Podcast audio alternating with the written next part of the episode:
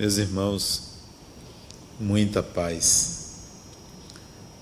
Tem pessoas que passam pela nossa vida e podem ser inesquecíveis. Outras, mesmo que não lhes registremos os nomes, tornam-se profundas e relevantes para mudanças de direção, de paradigma. São pessoas que se tornam uma espécie de mensageiras de Deus para nós. Particularmente, tem uma multidão de pessoas que foram e são relevantes para mim, que às vezes nem a própria pessoa sabe da importância de ter dito uma frase, de ter tido um comportamento para comigo, independentemente das intenções da pessoa, aquele gesto, aquela fala foi muito importante. E eu me lembro de uma pessoa em especial que eu conheci, tive três ou quatro contatos com ele, que me fez refletir muito sobre certos comportamentos e até mesmo servir como referência para olhar para o outro. Ele era portador, ele já desencarnou, era portador de uma doença chamada esclerose múltipla e estava no estágio avançado que ele é, andava numa cadeira de rodas e não funcionava mais os braços dele. As mãos ainda tinham mobilidade e o pescoço não sustentava mais a cabeça. E ele me falou dos planos dele enquanto ele vivesse. Ele sabia que tinha pouco tempo de vida. Ele tinha 33 ou 34 anos àquela altura, isso deve fazer uns 20 anos atrás. Ele sabia que a doença estava muito progressiva, atingindo, degradando cada vez mais os seus movimentos, que ele iria desencarnar. Mas ele tinha planos. Planos para esta vida, não planos para o além, planos para essa vida e fazia planos, mas ele não era um otimista, ele era um realista, porque ele me dizia: Eu não sei, eu posso morrer hoje, amanhã, qualquer dia, mas enquanto eu viver, eu vou fazer planos de curto, médio e longo prazo, porque eu não sei. Pode ser que sim, pode ser que demore, então eu vou fazer planos. E fazia planos de abrir uma empresa, planos para abrir uma empresa ele tinha algum dinheirozinho de herança. Ele disse, poxa, eu, eu quero abrir uma empresa. Eu, me descobri agora que eu gosto de ganhar dinheiro. Eu quero abrir uma empresa. E eu ouvi aquilo daquele homem, magrinho, pequenininho, mas dono de uma força interior muito grande. E ele me presenteou com esta vontade de viver, essa vontade de fazer as coisas, essa vontade de persistir, independentemente das circunstâncias físicas, corporais, de doença. Nós temos três tipos de vida. Nós temos a vida do corpo, muito importante, que quando o corpo morre, cela a existência do corpo, né? ele morre, acabou. Morreu, acabou. O corpo não ressuscita, corpo apodrece, a terra come, como se diz, ou queima-se. Essa é uma vida, a vida do corpo. Nós temos uma segunda vida, que é a vida interior, a vida psicológica, psíquica, mental, com a qual estabelecemos uma relação com a sociedade. É a vida dentro de você. É a segunda. E temos uma terceira, que é a vida do espírito. Do espírito. Em si, você tem três vidas. Qual a mais importante?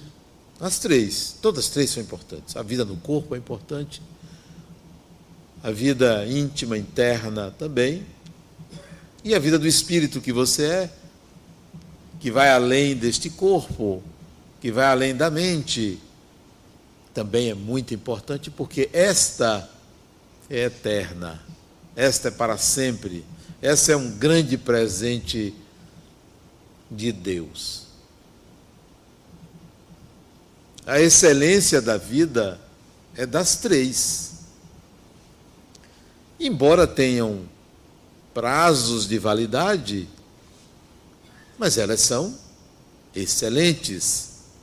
O prazo de validade da vida do corpo beira os hoje 90 anos, 100 às vezes, ou um pouco mais, ou menos, a depender da carga vital que a pessoa tem, a depender do uso da energia vital, a depender das predisposições reencarnatórias, ela pode durar mais ou menos do que 90 anos. A expectativa de vida do brasileiro hoje é em torno de 76 anos.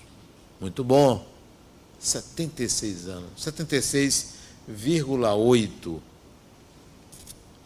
Um bom tempo. Muita coisa pode se fazer com o corpo nesse prazo. Mas ela tem um prazo de validade.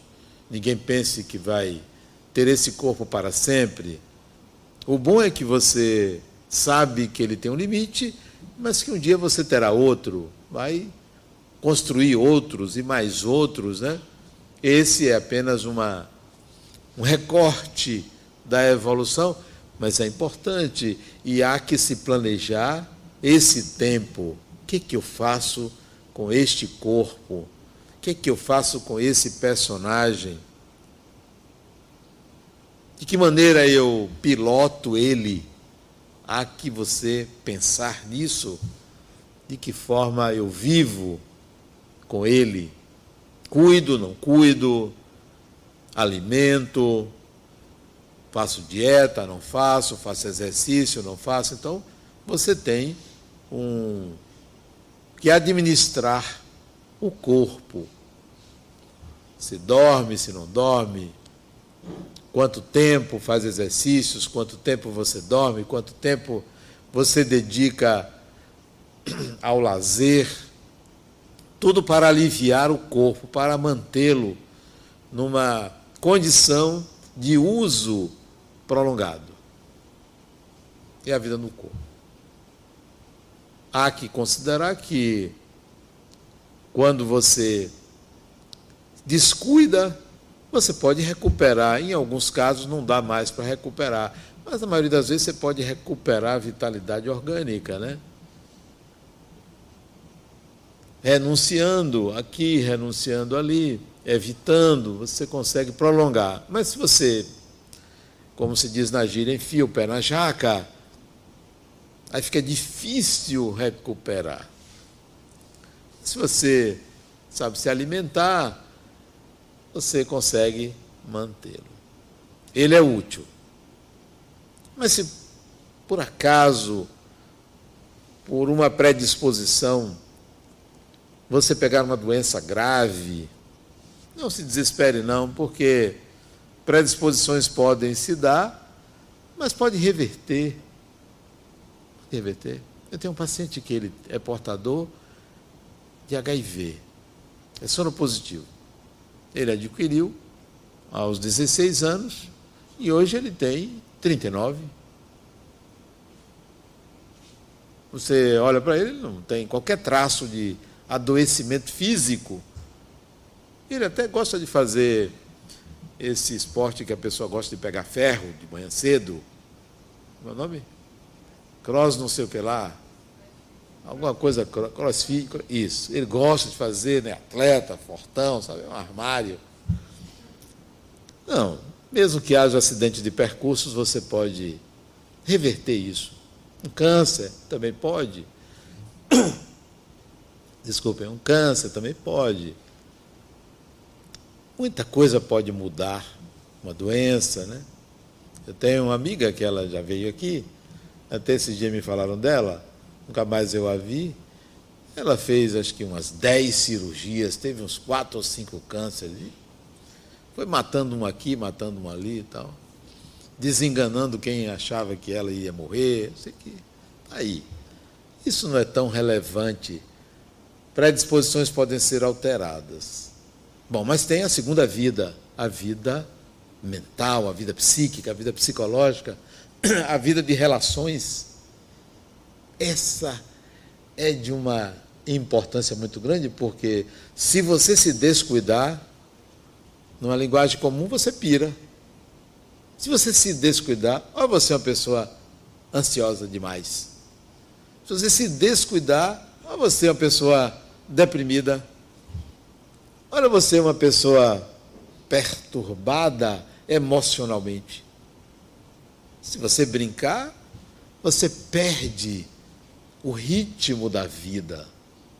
A vida psicológica é a vida que você vive. Porque, mesmo com o uso do corpo, o que se passa na sua mente é que mantém o seu equilíbrio, é que faz com que você tome decisões, faça escolhas. O seu equilíbrio psíquico é fundamental, porque se você não equilibrar a sua mente, Olha você se expondo demais. Olha você passando vexame.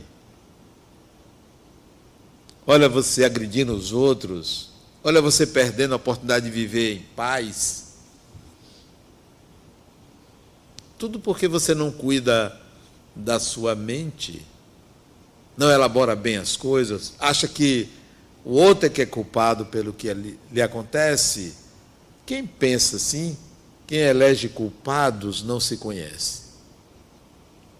É a mesma coisa daquelas pessoas que acreditam em Deus, falam de Deus, rezam para Deus, pedem ajuda a Deus contra o mal.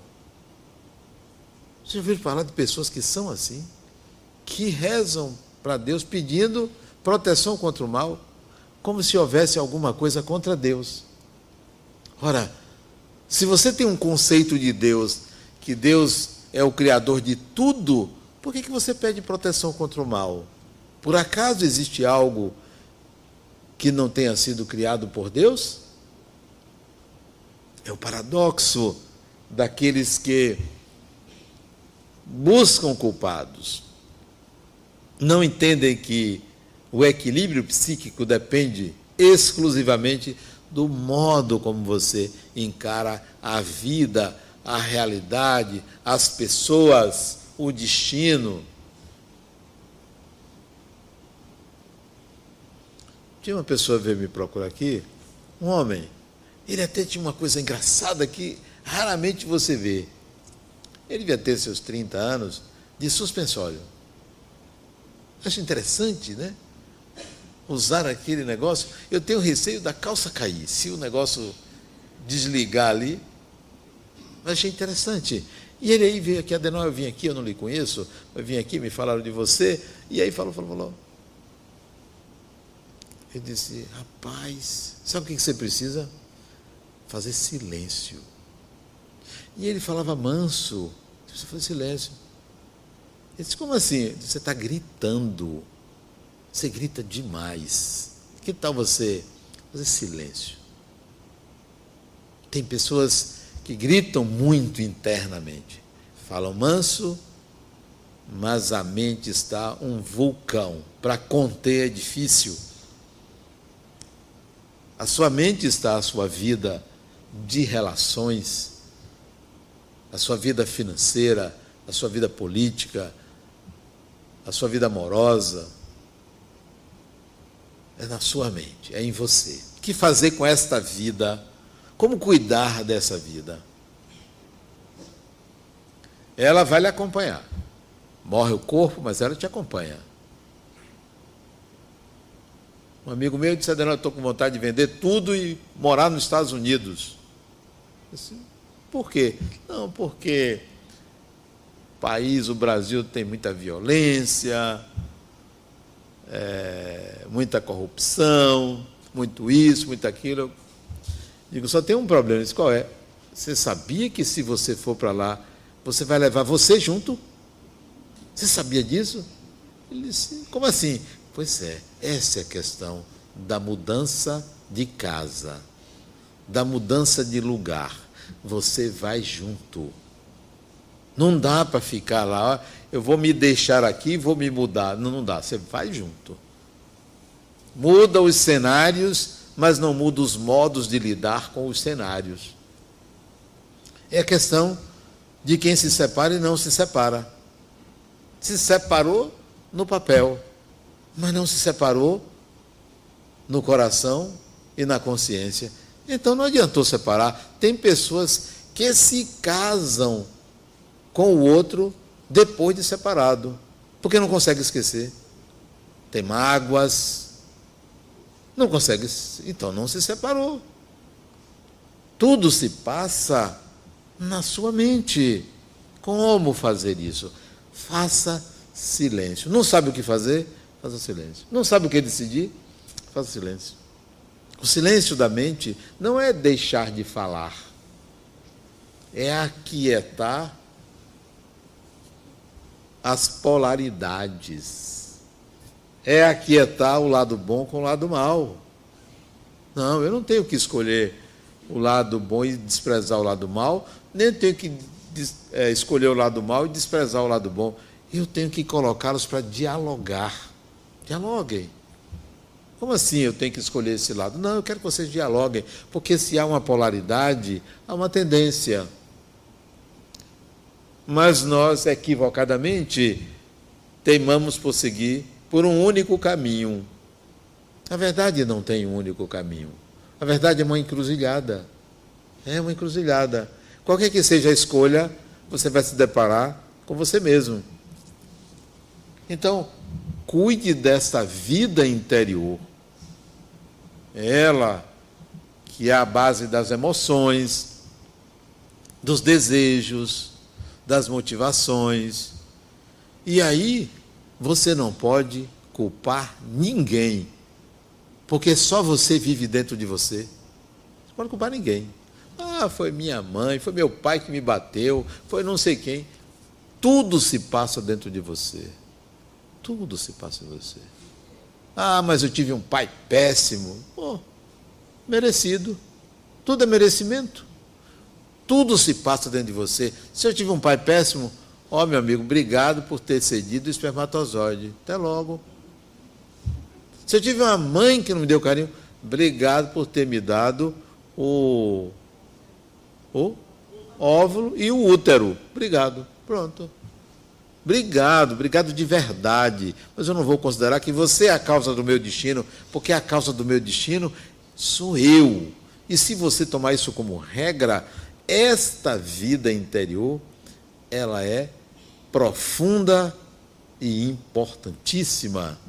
Não tem para ninguém, porque ninguém entra na sua mente. Um espírito que por acaso lhe influencie, ele não entra na sua mente. A captação é por vibração. Ele não sabe o que você está pensando. Ele capta o que você sente, sentimento, emoção. Ninguém entra na sua mente, só entra na sua mente o seu eu e o divino, só. Então, a responsabilidade por tudo que você pensa, sente, elabora, é sua. Mas isso não é uma, uma fala para dizer assim, toma aí. Não. É para dizer assim, que bom que você pode, a partir de hoje, dizer assim, eu sou proprietário, proprietária de mim. Por que então eu vou me incomodar quando o outro me agride, me atinge? Por que vou me incomodar? Não vou me incomodar, não. Isso é, como se diz assim, Lá ele. Não sou eu, lá ele. Isso é um problema dele. Se não gosta de mim, não é um problema meu. Meu problema é não gostar de alguém. Isso é um problema. Mas quem não gosta de mim, não é um problema para mim. Não me incomoda. Porque se me conhecesse, iria se apaixonar por mim. Se apaixonar. Porque se eu sou apaixonado por mim, se eu sou apaixonado por mim, eu sou uma pessoa, então, apaixonante. Mas o apaixonado por mim não é narcísico, não. Porque eu não me acho lá essas coisas todas. Eu sou muito mais do que as coisas todas, estou acima delas. Não é narcisismo, é reconhecimento de valor pessoal. É apenas isso. Então, não, você não vai não vai ser responsável pelas minhas escolhas. Eu não vou deixar de é, conhecer, saber quando vem a mim o que pensam de mim, mas não é isso que baliza a minha vida. Não é, absolutamente não é. Leve em consideração, sim, respeito a opinião de A, de B de C, mas só tem uma pessoa que sabe quem é Adenauer. É Adenauer. Só tem uma pessoa que sabe quem é José. É José. Só tem uma pessoa que sabe quem é João. É João. Só tem uma pessoa que sabe quem é Maria. É Maria. O outro não sabe quem eu sou. Não me conhece. No máximo sabe quem eu sou quem convive direto comigo, minha família. Sabe quem eu sou. Por sinal, vá conviver comigo para ver se é bom. Não é. Todo mundo tem o seu modo de ser, a sua natureza, porque o ser humano é diverso.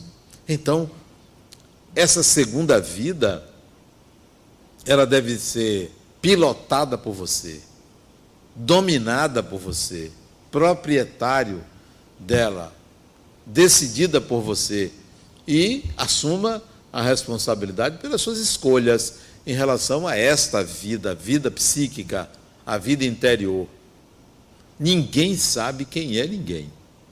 Ninguém sabe. Portanto, não se surpreenda se a pessoa que você mais ama, você descobrir que ela não é aquilo que você achava que ela era, porque você achava, você pressupôs, você imaginou, você acreditou que, mas ninguém sabe o que se passa na mente do outro. Ninguém sabe. Ninguém entra na sua mente. Pode ficar tranquilo. Pode ficar tranquilo. Ninguém entra na sua mente. É o templo de Deus. A mente humana é o templo de Deus. É a matéria-prima de Deus. Então, é sua. O que, é que você vai fazer com ela? Silêncio. Faça silêncio. Ó, a partir de hoje você é uma pessoa que antes de falar, eu vou pensar. Antes do ato, eu vou construir a ideia. Além disso, eu vou deixar de terceirizar a responsabilidade pelo que me acontece. Deixar de terceirizar. Vou procurar uma alternativa, uma outra possibilidade de entender, de fazer, de realizar. Se entrou no meu caminho algo que me impede, eu vou ver se eu consigo pular o obstáculo ou passar pelo lado esquerdo, pelo lado direito, por cima, por baixo, ou então dizer o seguinte: meu amigo, minha casa, você está contra mim? Vamos caminhar juntos? Vamos ver se a gente consegue fazer juntos. Porque todo obstáculo colocado na sua vida é uma predisposição sua para crescer, para o crescimento pessoal. Essa vida interior, ela é o possível. Você está no seu melhor, por incrível que pareça. Por pior que você se sinta, você está vivendo a melhor vida interior. A melhor encarnação é essa. A melhor. Não tem não teve outra melhor. Foi essa melhor. É essa melhor. Por quê? Porque o processo de evolução é contínuo. Sempre você volta melhor do que a anterior, mesmo que seja num país mais difícil, mas as oportunidades são sempre melhores. Bom, aí vem a terceira vida, a vida do espírito. Esta é mais difícil você enxergá-la, porque você está acostumado a se ver pelo corpo. Começa por aí. A primeira vida é a que você valoriza mais porque você acha que você é isto. Você acha que você é este corpo. Você acha que se acabar essa vida, você acaba. Você se vê perdido ou perdida quando adoece, porque você acha que. Uh, e agora? Basta ver o Covid. O Covid trouxe todo mundo para a realidade do medo. Todo mundo ficou com medo. Não teve. Aquele que dizia que não tinha medo é um mecanismo de defesa. De defesa. O outro lá ficava sorrindo, que nada. Isso é o pai de um paciente meu. Né? Ficava sorrindo, que Covid, que nada, ficou sorrindo e tal. Embora usava máscara e se vacinou. Claro. Porque se ele não se vacinasse, vacinasse a mulher botava ele para fora, né? Ela que disse a ele. Mas ele disse, não, que nada. Isso não... Sabe o que aconteceu? Sabe o que aconteceu? Ele não pegou Covid, não. Ele pegou uma gripe. Pronto. Aí ele caiu na cama, achou que ia morrer, achou que estava de Covid. Ele não teve Covid, até hoje não teve. Mas ele ficou com medo. E só foi uma gripe mesmo. Uma gripe. Ele não pegou Covid, até hoje ele não pegou, não morreu, não, está aí. Vivinho da Silva. Mas demonstrou o medo. A Covid veio botar todo mundo com medo, por causa da supervalorização da vida do corpo, identificando-se absolutamente com o corpo. É claro que você deve se prevenir, mas deve entender que um dia você vai perder esse corpo. Qualquer dia desses, ontem, ontem não, já passou. Amanhã, hoje, amanhã, semana que vem, o ano que vem, daqui a 10 anos, 20 anos, 100 anos, vai acontecer. Então, não fica para sempre. Mas nós nos identificamos de tal maneira com o corpo que a gente não enxerga o espírito. Não enxerga. A gente acredita que tem, acredita na vida após a morte, no céu, no inferno, no além, no umbral, no mundo espiritual. A gente acredita, ó, deve ser, se Adenal é, essas pessoas estão dizendo que tem, é porque tem, né? Não é por isso que tem. Quem acredita não sabe. Quem sabe não precisa acreditar. Quem sabe vive como espírito. Então, você não percebe esta vida, a vida do espírito, nem a vive porque você não se enxerga a maioria ainda é uma narrativa externa de si mesmo. Quem é você? Aí você vai pegar as narrativas sobre você. Quais são as narrativas? Sou filho de. Isso é uma narrativa. Nasci em tal lugar. Narrativa externa. Nasci no dia tal. Moro não sei aonde. Sou psicólogo, sou isso, sou aquilo. Tudo narrativa externa. Tudo que não é você, espírito, é você identificado com o corpo. O corpo é que nasce, o corpo é que tem pai, que tem mãe. É o corpo. Então, por que, que a gente não enxerga o espírito? Desde cedo não o vemos, não percebemos, não sabemos da sua existência. Nós somos levados à crença a pessoa pergunta assim: qual é a sua religião? Para saber o quê? No que você acredita. Se você disser assim, meu amigo, minha religião é o amor. Pronto. Como assim, amor? Não tem essa religião agora nova? É, amor. Minha religião é ser espírito. Qual é a importância de você dizer qual é a sua religião? Só discrimina, só separa só exclui. É a mesma coisa que dizer qual é o seu sexo.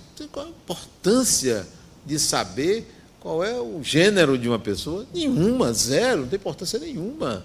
Apenas para se evitar problemas relacionais.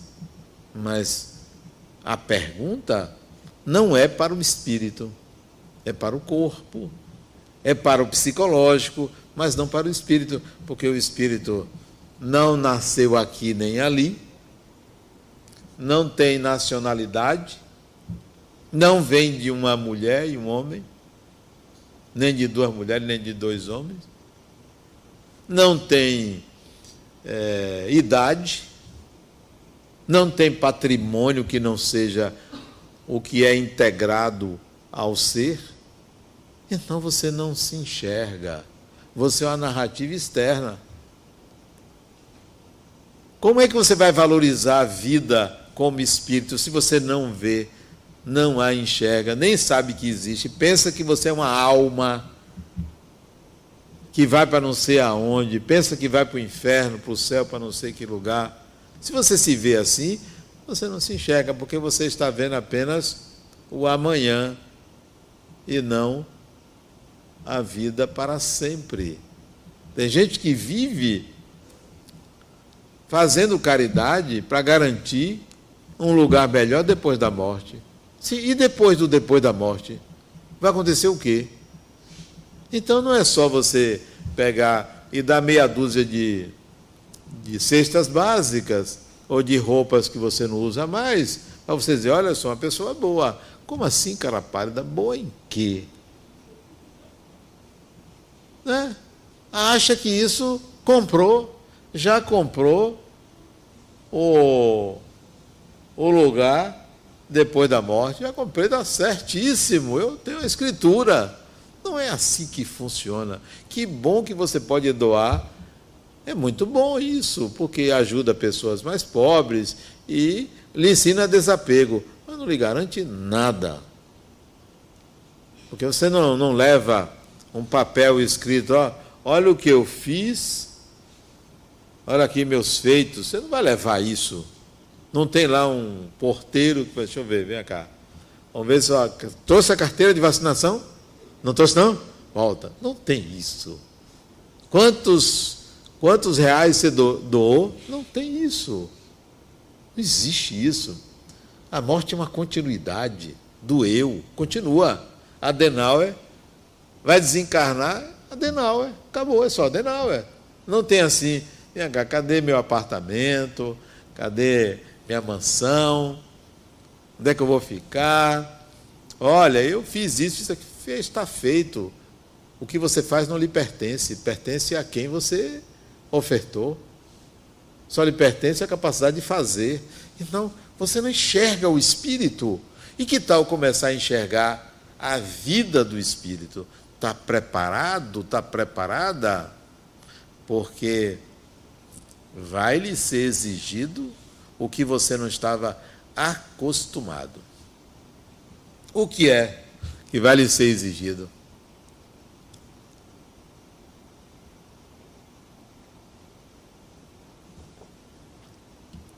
Uma vez eu fui fazer uma palestra nos Estados Unidos e botaram água para beber. E me disseram assim, Adenauer, a gente trouxe água de coco para você. Poxa, maravilha, né? de água de coco. Aqui não tem isso não, aqui é água mesmo. Aí eu peguei o, aquela, aquela, aquela embalagem Tetra Pak, né? E tinha um canudinho no intervalo da palestra, eu aí peguei, bebi um pouco de água e tossi, tossi depois que eu bebi. Teve que parar a palestra. Que foi, que foi, que foi, Adenal? Engasgou, engasgou? Não. Esta água está deteriorada. Porque eu cuspi a água. Cuspi, tossi, tossi, tossi. Você teve que parar tudo, pega a embalagem, abre. Estava verde de limo. Olha que negócio impressionante. O nome disso é predisposição. É igual a pessoa achar um cabelo na comida, uma barata na comida, isso é predisposição. Você foi. Eu fui sorteado, né? E eles nunca esqueceram, nunca mais botaram água de coco de embalagem para mim.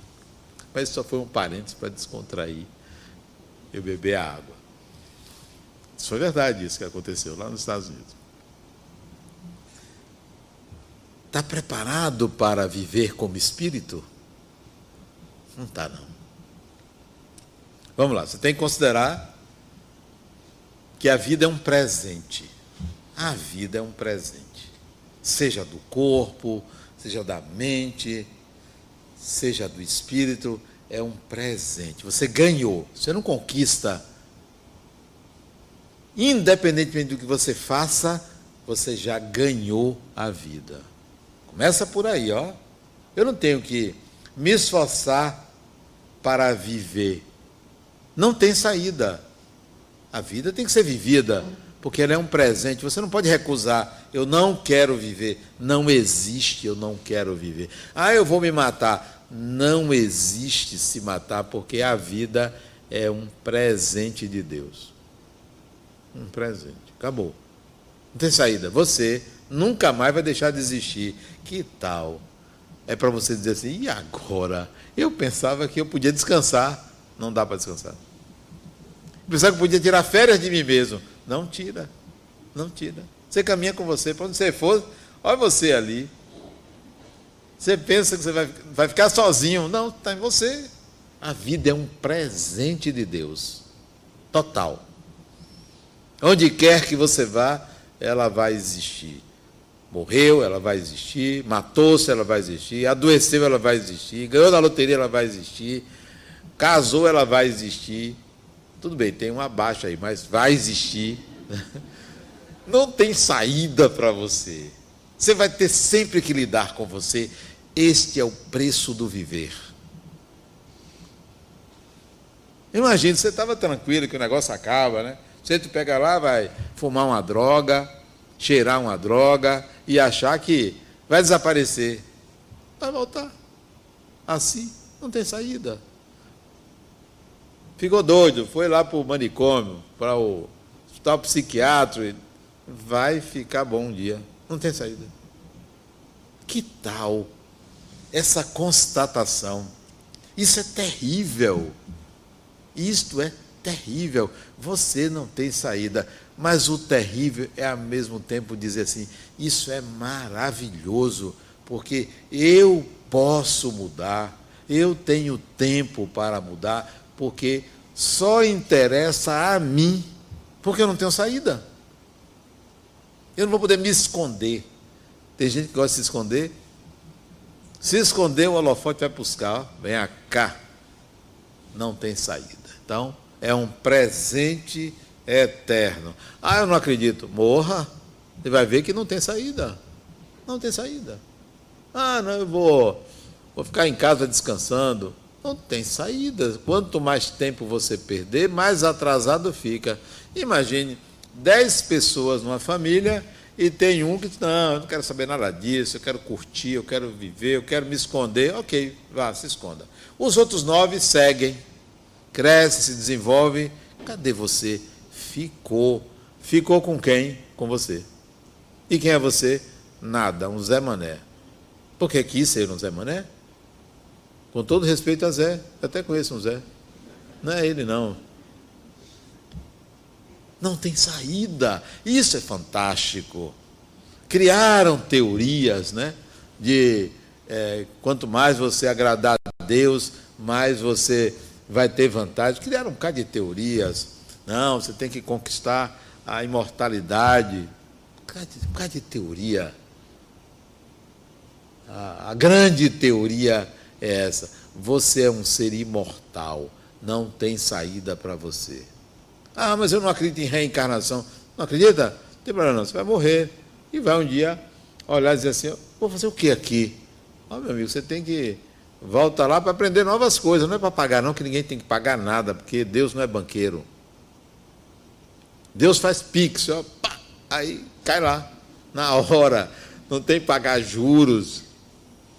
É pix, ainda dá troco. É um presente. E já que você não vai fugir de você, a exigência segunda é: você tem que trabalhar trabalhar. Ah, não, mas tem minha aposentadoria, não tem problema, você tem que trabalhar. Porque o trabalho não é o trabalho de ganhar dinheiro, de receber dinheiro. Tomara que você consiga é, ter suficiente para não precisar esse trabalho remunerado.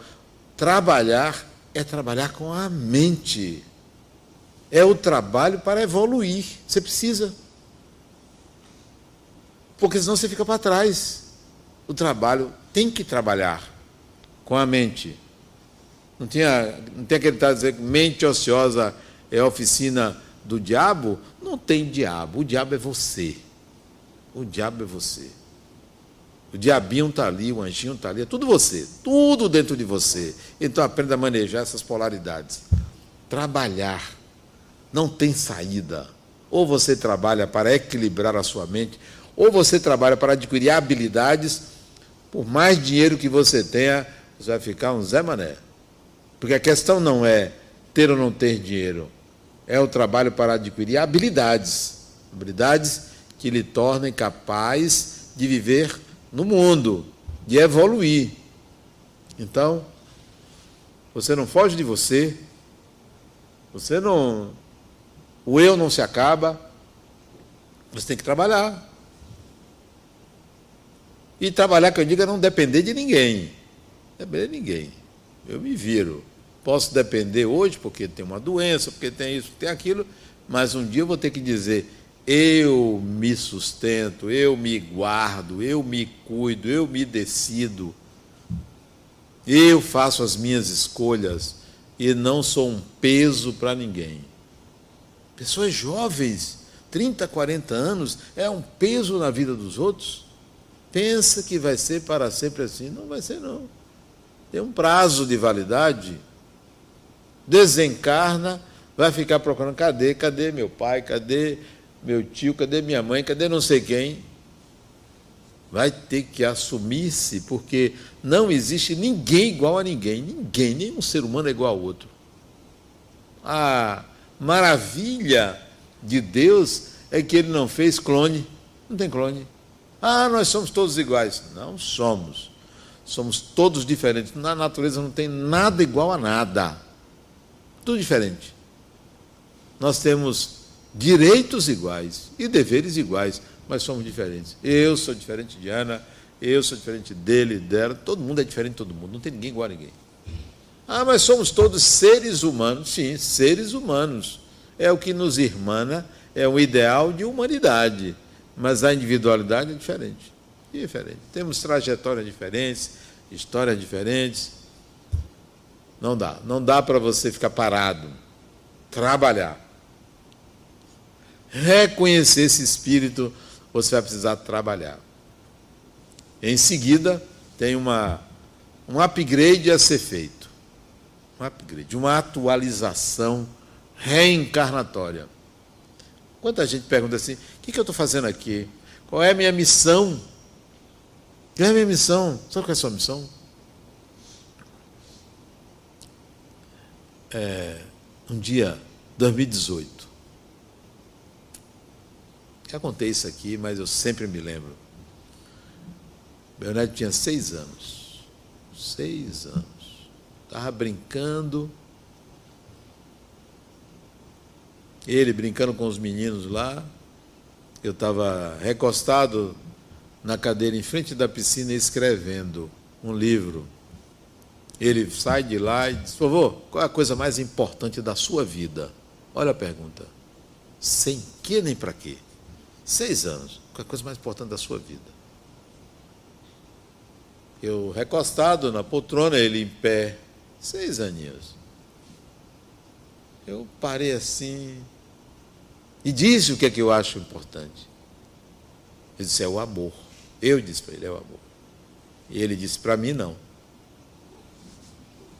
Olha que figura. Então, qual é a coisa mais importante da sua vida? Ele disse: Vovô, a coisa mais importante da minha vida é viver, porque viver é sentir. Assim mesmo, viver é sentir. Então, tem um upgrade a você a fazer.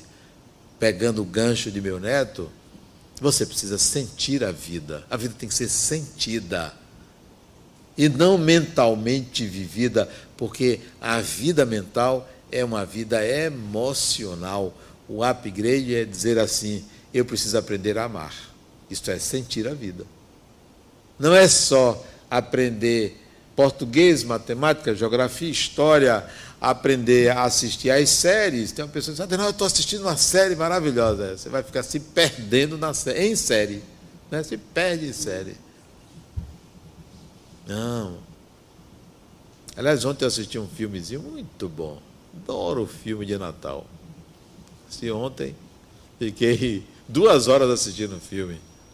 E era um Papai Noel que tinha sido preso. Muito interessante.